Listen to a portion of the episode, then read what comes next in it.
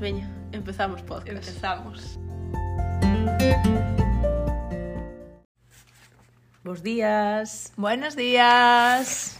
Estamos aquí ante o noso terceiro podcast. Unha semana máis. Bueno, sempre dicimos bons días porque nós sempre solemos gravar o podcast pola mañán. Pero, sí. bueno, ya luego, buenos días, buenas tardes, buenas noches. cando vos apetezca. que sepades que vou a facer o podcast abrazadita a mi estufa porque tengo frío. Ha vuelto el invierno. Non sei por qué, nin que pasou, pero... Bueno. Ha vuelto, ha llegado. Sí. Porque hasta ahora non, ah. non se vivira moito, eh?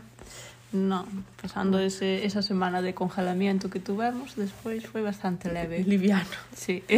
bueno, non pasa nada. O inverno ten que vir. Miña abuela sempre dicía, cando se retrasaba así ou viñan moitos días vos no inverno ou así que despois chegaban pois estas fechas estábamos claro. como estamos miña avó sempre dicía o inverno ten que vir o sea, se non vai en diciembre vai che vir en marzo pero vir vai vir sí.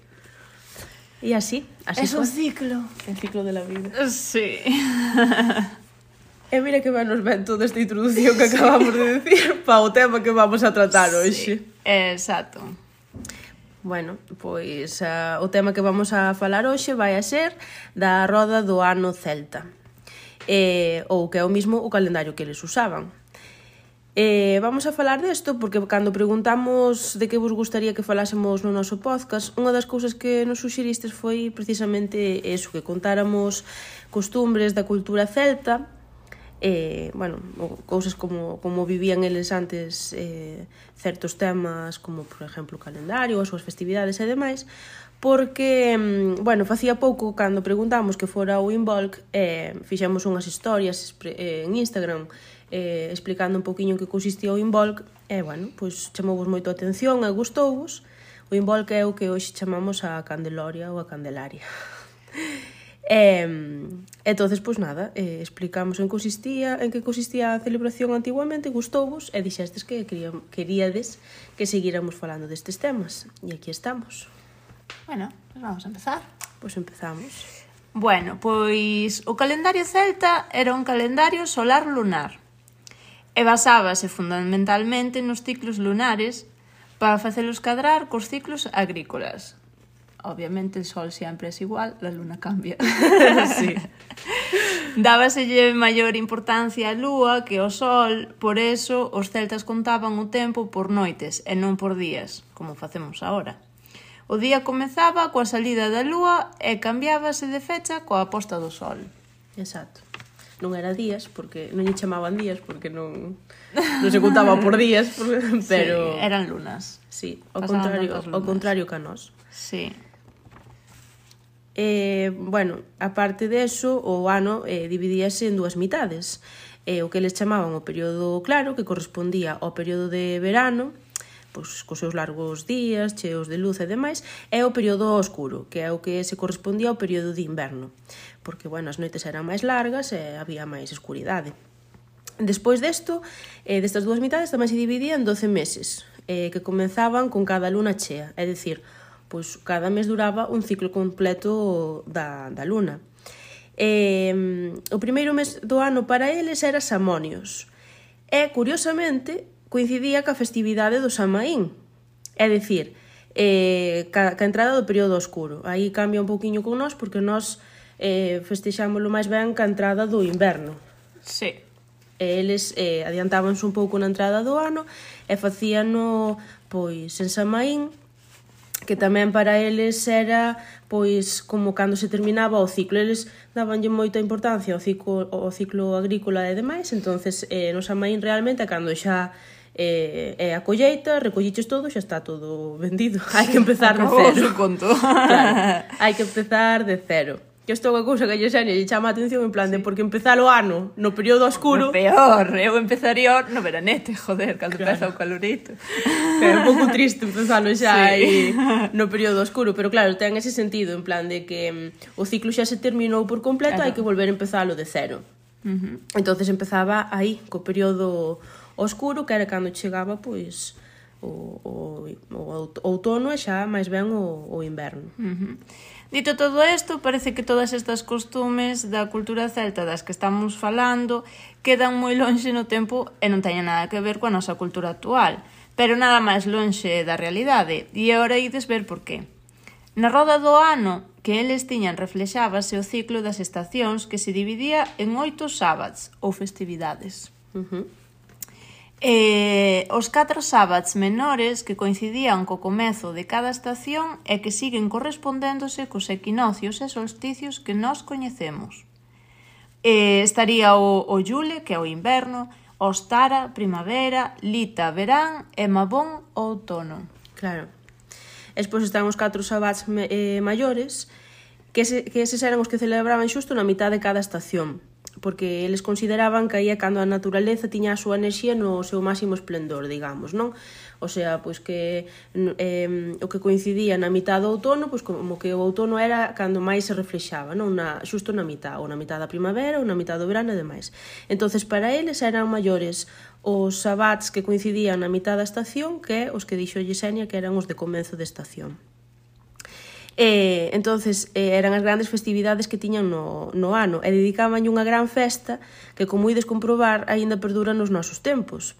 Estes abats son o Samaín, que, bueno, nada que decir, seguimos chamándolle así, o Samaín, ou, bueno, Halloween, como tamén se lle di en outros países, ou incluso nós lle chamábamos sí. hasta fai pouco Halloween. Halloween. O Involk, que é o que hoxe en día conocemos como a Candeloria aquí en Galicia ou a Candelaria. E, eh, bueno, eh, se vos estades eh, fijando, a maín é o que coincide no, na mitad do outono, o imbol coincide na mitad eh, do inverno cara á primavera. Mm.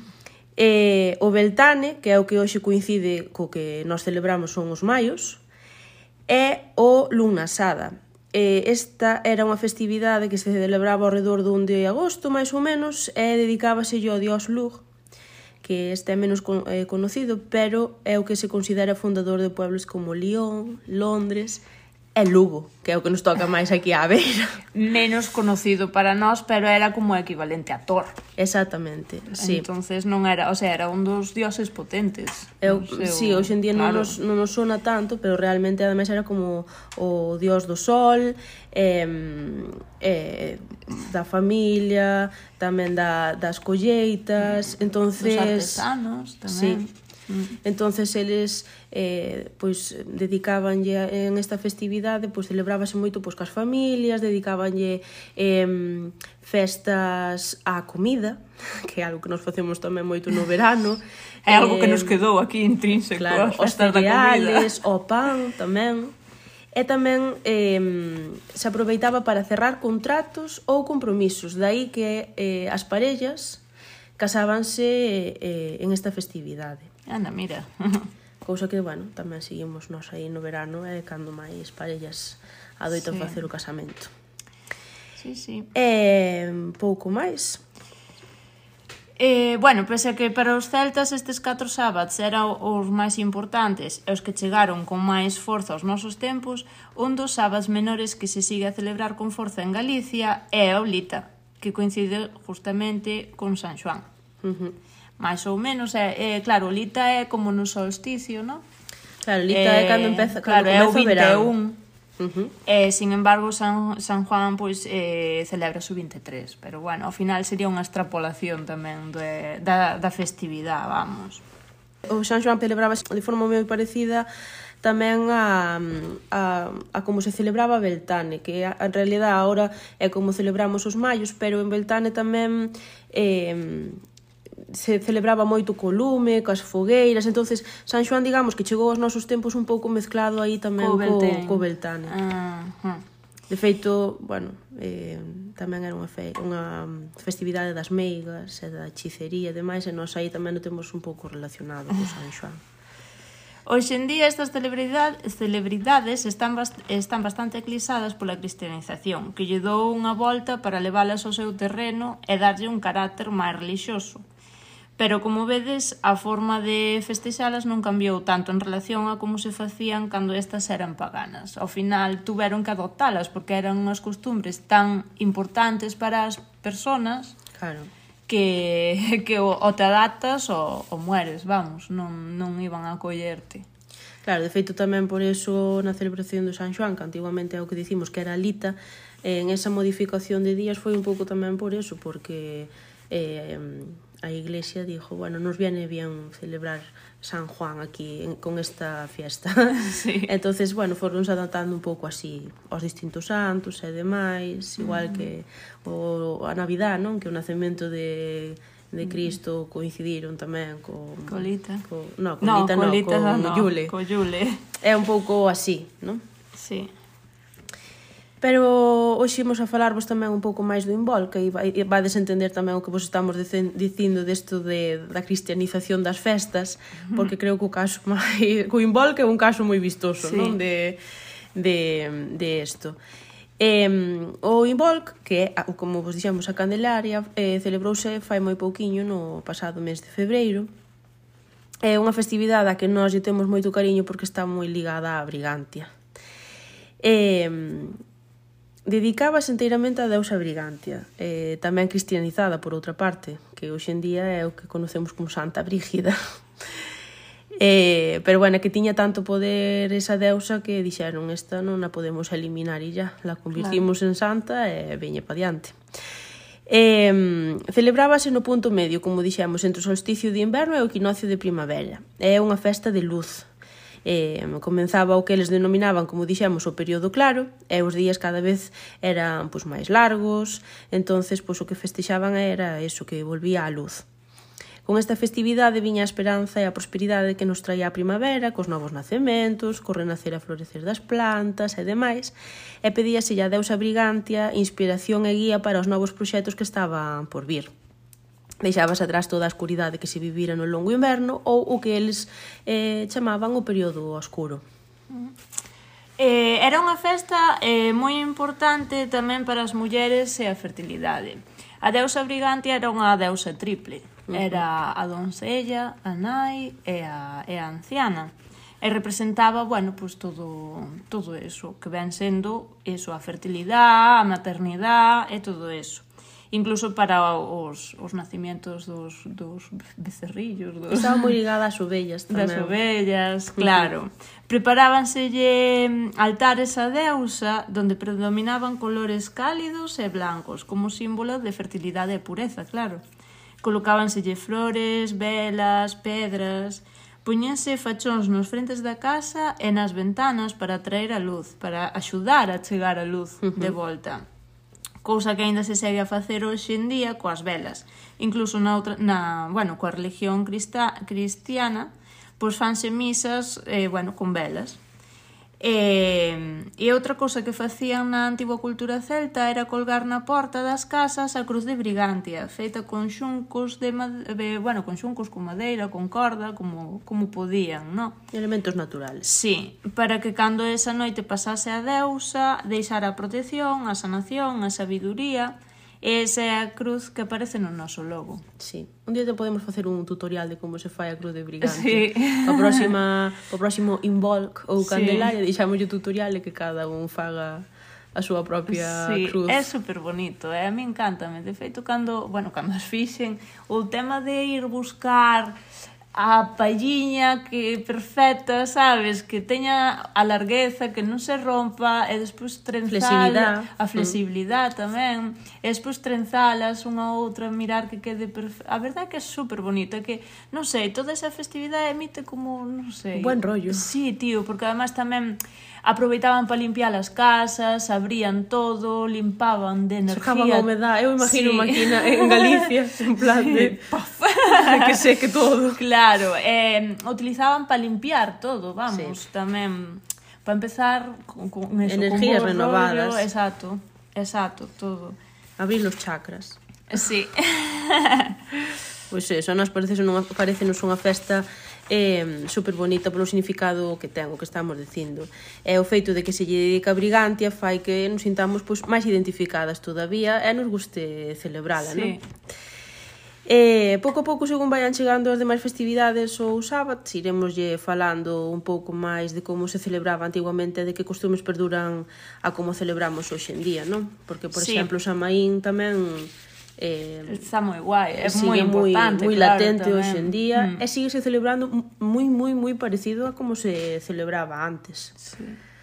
Penso que eu creo que de todas é a que máis Mm, non bueno, sei. porque San Xoán tamén está aí fuerte. Non sei, era o que che iba a decir. É que eu creo que é que é San Juan, eh? porque, bueno, San Maín ao final, non sei se si, si los celtas se disfrazaban. No, pero me refiero xa, pois, pues, eso, a dos, sigue relacionado co espírito. Sí, bueno, coa morte. Coa morte. Eso, San, sí. eh, o día de difuntos e de santos ao final tamén está aí mm. por algo, porque claro. realmente síguese asociando a eso e eles tamén teñen contacto cos espíritus e mm. volvían a recordalos e demais. Sí. Entonces, non sei, eu a min a máis solemne é o que che digo, a ver, pareceme o Involk. A, a min é o que máis me transmite así, non sei, porque ten moito rollo, tío.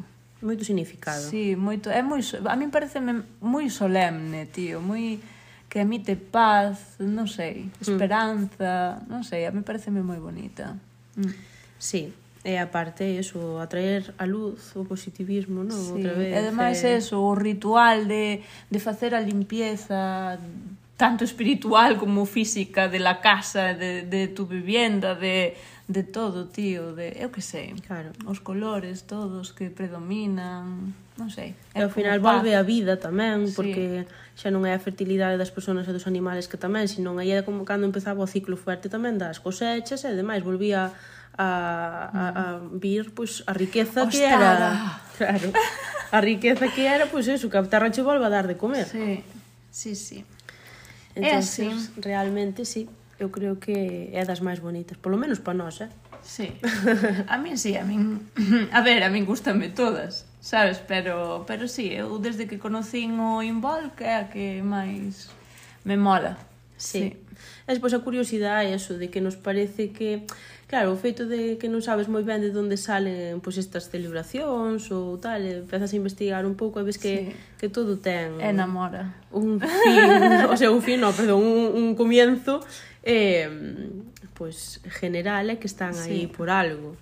Entonces, é unha cousa que engancha, no momento sí. en que empezas a investigar eh eh, a, a conocer unha cousa leva a outra, entonces incluso lle das unha volta e dis ti, madre mía, que entonces pode tamén estar relacionado con isto outro. De feito, falando da, fes, da festividade de Lug, da que lle dedicaban en, en verán, eh, eu descubrín que incluso pode estar relacionado coa rapa das bestas. Mm porque era unha festividade que, que tamén tiña moita importancia os cabalos. Sí. Eh, entonces din que incluso pode ter un pouco de de relación co, coa rapa das bestas, que tamén ao final se celebra por eses en esa época do ano, claro. máis ou menos. Aí é cando o pelo crecía máis lento. Entonces cortaban yo. Non sei, pode ser. Jo, ao final todas as fases da luna ten, teñen un motivo, en plan de os rábanos hai nos que hai nos que plantar tal, con tal luna, tal mes, a poder ser a partir das 12 da tarde. Sí. No, e as mareas, eh, o sea, que eh, todo, todo sí. ten relación cos ciclos lunares. Sí, todo. Que a pobriña está aí, casi non, non apreciamos, pero... É moi importante para nós, sí, o sí. sea, para nós, para o mundo entero, porque ao final... Sí, eles, xa te digo, regíanse mm. totalmente por, polo estado da luna. Mm -hmm. Si hasta din para os partos das mamás e todo, en plan sí, que se, se contan, contan por lunas, lunas claro, cambio sí, da luna, sí. esas cousas todas. Sí, sí, bueno, pois agora demos unha volta importante porque, bueno, fijámonos máis no sol que na luna, non? Sí. Pero, pero para eles era eso, a luna. Era o máis controlable, como dixen antes, mm. supoño, non, son teorías miñas, tampouco é sacado de tal, joder, a luna ao final cada día ten un, un, estado, un diferente. estado diferente. O sol é sol, sempre. E se non lo podes nublado, mirar. Se está nublado xa non o ves. Sí, claro. E ao final, mira, eso tamén pode ter sentido, porque realmente os pueblos celtas e xa non falo dos galegos de Galicia, que tamén, pero bueno, todo eh, os ascendentes para arriba no, no mapa, no, no mapa Bueno, moito sol tampouco vían porque son bastante oscuros os sí, o, temos... o clima é bastante nublado, non? En mm. eses territorios, co cal ten, ten máis sentido aínda que se fijaran na, na luna. Pero bueno, isto xa son cousas miñas que, bueno... Claro, elucubraciones nuestras. Claro. Como chegaches ti a interesarte pola cultura celta, Yesenia? Eu nacín interesada por todas as culturas. Non, non sei, non sabría decirche, verdad? Exactamente, Sempre é como se... Si, bueno, eso, levo na sangre, evidentemente, pero eu como xa teño unha mestura de moitas culturas na miña sangre... Sí, a verdade é que sí. Non dou feito atender a todas. Somos mentes inquietas, sí. necesitamos saber nuestros orígenes. E aparte, eu creo que é eso que dicía antes, que é un vicio, o sea, empezas sí. e, É que, aparte, é como... Tampouco, é un pouco incierto todo, tamén é un pouco tamén a leyenda que ti lle queiras dar, porque hai testimonios palpables, pero hai outros que son interpreta interpretables. entonces aí tamén xa ten ese punto de romanticismo que te no, xa... Sí. E... Pero, jova, tamén xa non é se si é certo ou non é certo, é joba, son civilizacións super antiguas que, jode, está bonito ver como vivían, en que creían, jo, que ao final daban a cabeza pa pa facer todas estas cousas, pa fijarse no estado da luna, en que si era mellor plantar antes ou despois. A min pareceme tan maravilloso, tío, eu que sei. A min pasar esa que... sabiduría de hijos a, sí. a de padres a hijos, hijos a nietos, porque claro. non estaba el señor Google. Entonces, sí volvémonos un pouco tontos en ese sentido. Sí, de feito hai estudios que o, que o verifican. Claro. sí. non sei. A min despois a, a mitología que sempre me encantou. Sempre foi mi pasión desde moi pequeniña, tío. Eu hmm. eu creo que entrei en primeiro de primaria e xa sabía historias de Egipto. Era la rara da clase, por supuesto. E mira que me acordo eh, unha vez que mm, a min sempre me encantou. Miña nai, a ver, é que vivíamos nun pueblo, sabes, eh? non sei. Miña nai, pois me imagino que pensaría que, que pariu unha rapaza un pouco rara. Porque eu, non sei, os rapaces pois pedían aos seus, fi, aos seus pais unha la Barbie, video, la Barbie, unha videoconsola. Eu pedíalle libros de mitología. Claro excursiones. Eh, eh, Llévame sí, a... sí, e me imagino que miña nai, pero non sei, bueno, miña nai e meus pais non sabrían como abordar o tema moito, porque, insisto, fai 30 anos desto, sabes? Claro. A, a, a situación era diferente. Eh, a Tesoro, o primer libro de, mi, de mitología que me, que me compraron, que era como un remix de, de, de todas mm, as religións máis importantes, entre as cales a celta, a egipcia, a romana, a griega, era como, bueno, as mayas, to, era como que che contaban un pouquiño de todo, de todas estas. Eh, buah, pa min era, era a miña Biblia. De feito, ainda o teño, non sei cantos anos tiña, pero... Pff, era a miña Biblia, leía todos os días. E tiño aí como un tesouro, como un, un paño, sabes? Uh -huh. Sí. Pois sí, eu tamén. De feito, eu creo que mm, um, empecé a conocer a historia, pois, eso, eh, eh, ca prehistoria, non? En plan, de aí foi como empezaron a aparecerme certas cultura xa e demais, pois nos propios estudios, vamos, o coñecemento do medio, máis concretamente, medio. que so, eu, nós somos de la generación de cursar coñecemento do medio. Sí. Eh, eu acórdome que eso empezábamos pois pola prehistoria, así pequenas pinceladas, ni, non era ningún tostón de historia ni nada polo claro, estilo. Claro, a ver, tampouco nos metían aí. E, e máis éramos moi pequeniñas. Sí. Entonces, as cuevas de Altamira. Ah esa gran maravilla, por favor. Pois anda que non din eu a turra con levade máis cuevas de Altamira. Está en España, lle dicía aos meus pais, está en España, eh? E claro, nós en aquel entonces íbamos bastante a Asturias, eu dicía, está al ladito de Asturias, eh? o sea, pois nunca cheguei ás cuevas de Altamira, hasta que xa fun adolescente, que fun a réplicas, que me supo a pouco, pero bueno, ni sí. tan mal eu sabía máis de memoria, o sea que eu pintaba, recordo que é verdad, recordo que pintaba, sabes, que reproducía que as guai. pinturas. Sí, sí, sí. Pois pues mira, a miña obsesión era tal cual, de feito creo que tus padres e los míos comparten un trauma, que é pasar a nosa infancia, vamos a Altamira, vamos a Altamira, porque nós estuvemos vivindo un ano en Santander Todo sí que ten delito. E eh, non me levaron, entendes? E eu todos os fines de semana, ah, Saltamira! Bueno, non se podía... Bueno, eles fora miraran para ver mm, ver as entradas e daban ya como para dentro dun ano algo así. Eu non me acordo. Non me acordo xa, nin tampouco quero acordarme, porque, bueno, historias. Pois eu ainda fun fai dos anos, antes do COVID que logrei ir tamén a réplica, pero bueno, eu parecía, bueno, tonta aí, en plan, ai, que maravilla, ah, por fin, ah, non sei que. Sí, sí.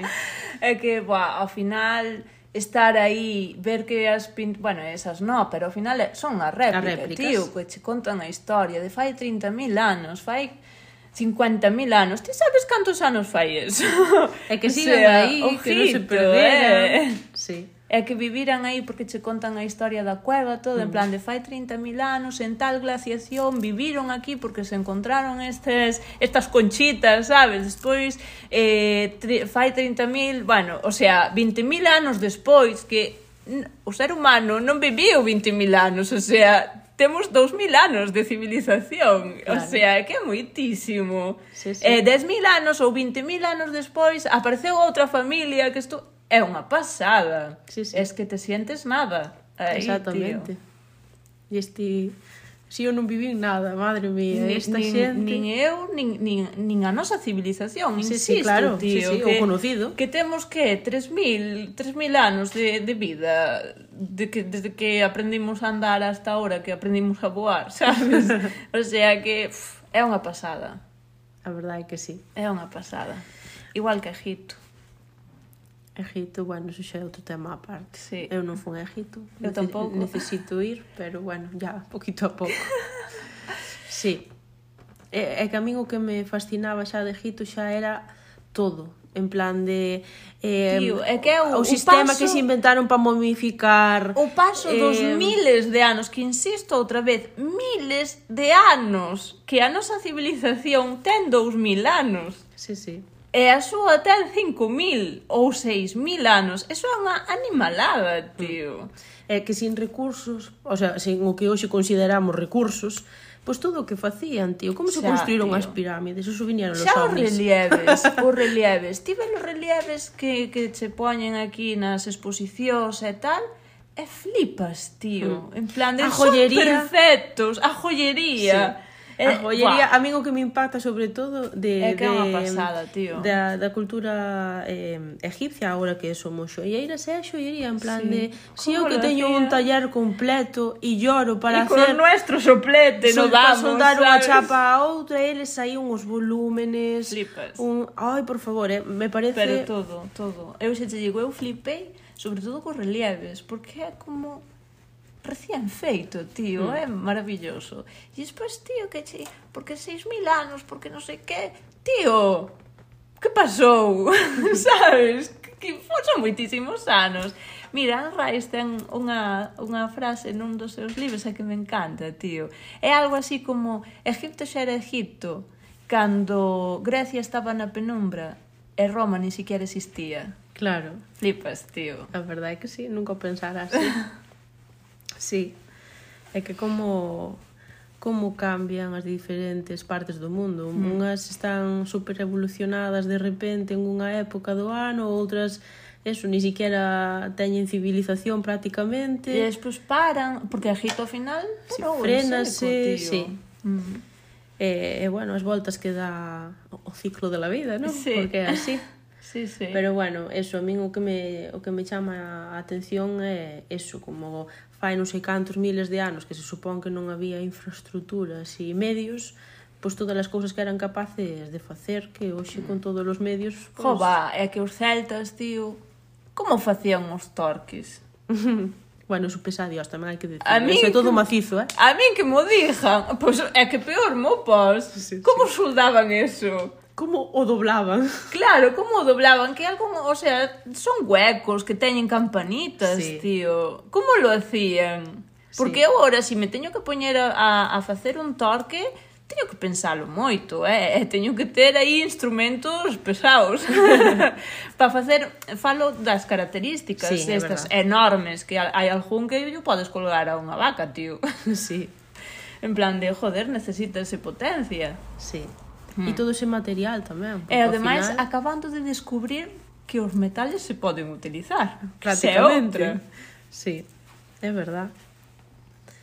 E despois tamén como cambia o valor do, dos propios materiales, porque, por exemplo, volvendo a, a Egipto, mm. que hai tanto oro, sí. eh, eles non lle daban casi valor ao ouro realmente. Valía máis a plata que Valía ouro. máis a plata que o ouro, porque eso depende tamén despois xa da localización desa cultura. Claro. Donde eles estaban abundaba moitísimo o ouro, sacaban ouro como querían, entonces eles para eles um, a, o ouro era a carne dos dioses, entonces había moito, pero plata escaseaba moitísimo en esa zona. entonces para chegar á plata eso era como chegar aos huesos dos dioses, entonces se si había unha peza de plata era valiosísima, mm. porque era, porque tiña moito valor. Igual que o lapis lazuli. Igual. Tamén... É que non sei, sí. non, hai, non hai palabras. Hoxe en día non cambiamos es que... un diamante por un lapis lazuli e eh, eles... Claro. Dabanlle todo o valor do mundo. Mm entonces é curioso tamén como, como van cambiando sí, en bueno. ese sentido. Claro. Ai, la historia, que maravilla. Sí. Nosotros la queremos y la sufrimos aparte. Si la vamos y la, la odiamos aparte. No, no, no, no, no odiamos. Non odiamos para no nada. No se odia porque non nos, non nos permitía esplayarnos. Sentí, dentro de todo o que queríamos a historia, sentíamos, eu polo menos sentíame Coibida no, é frustrada, frustrada, frustrada, porque estamos falando de cando tuvemos que estudiar e alcanzar unha nota con ella. Exactamente.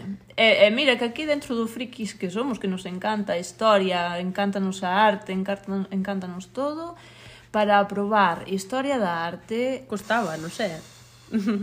E non era por non querer estudiala ni nada polo estilo, porque, insisto, encantaba, nos levábamos leendo estas cousas desde que sabíamos ler. Claro e reconocíamos as obras, e reconocíamos os estilos, e reconocíamos todo, pero eu que sei, despois era Había difícil aprobar. Claro, era complicado, tío. Era moi difícil, bueno, eran uns exámenes tremendos, eh, tamén. Completitos. Tremendos.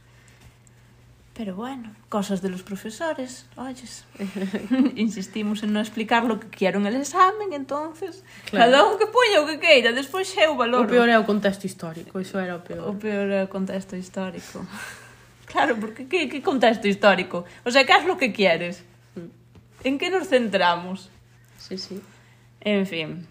E bueno, despois tamén eh, os de o, en historia xa en xoiería sí que xa era complicado tamén incluso reconocer a peza, eh? Sí, bueno. Porque hai pezas que son claramente dun estilo, entonces aí sí que xa reconocías, pero despois cando empezaron sobre todo a vir as eh, falsificacións non, pero sí.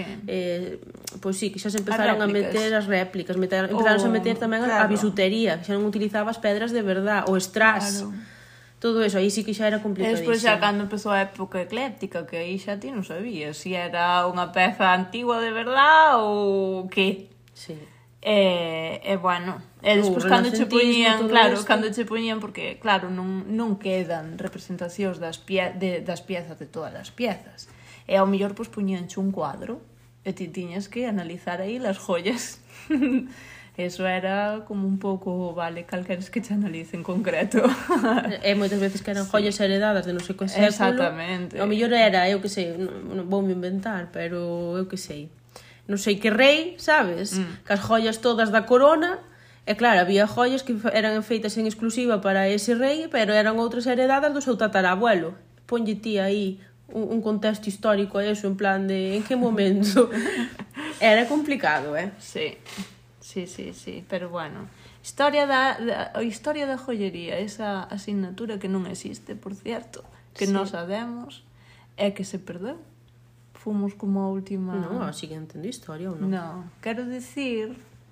Home, claro que sigue entendo ah, historia, evidentemente, refiero, pero o que nós, o que nós, ah, é que nós tiñamos unha profesora que se especializou en, en eso É unha pena porque se levou todo con ela ou eso nos dixeron. O sea, ela fixo un traballo claro. de fondo, creou a asignatura da nada. Claro. E tiña moitísima documentación, moitísimo mm, testimonio gráfico claro. para poder eh, dar as clases, o sea, era unha pasada. Era, Cousas sí. que eu nunca vira na historia, ni siquiera um, as volvín a ver, por exemplo. No, é que ela estudou nos piezas que non había testimonio gráfico, mm, había como descricións de como eran, pero non existía ningún dibuixo, ni unha foto, ni nada, nada de nada de eso. E sabes unha cousa que me mm. chamou moitísima atención que sigo recordando, cando os sarcófagos egipcios tuveron a transición co período de romanización, mm entonces eran uns sarcófagos egipcios, pero cas pinturas eh, xa que, que as eh, reconocías do Imperio Romano, sabes? Xa non sí. eran os sarcófagos que conocemos de Tutankamón, sabes? Claro, porque os, romano, relieve os romanos empezaron a, a Eu eso, hasta que non lo explicou ela, eu non, nunca o vira, no. nin o volvín a ver. Eu creo que esa é unha cousa, ese, esa transición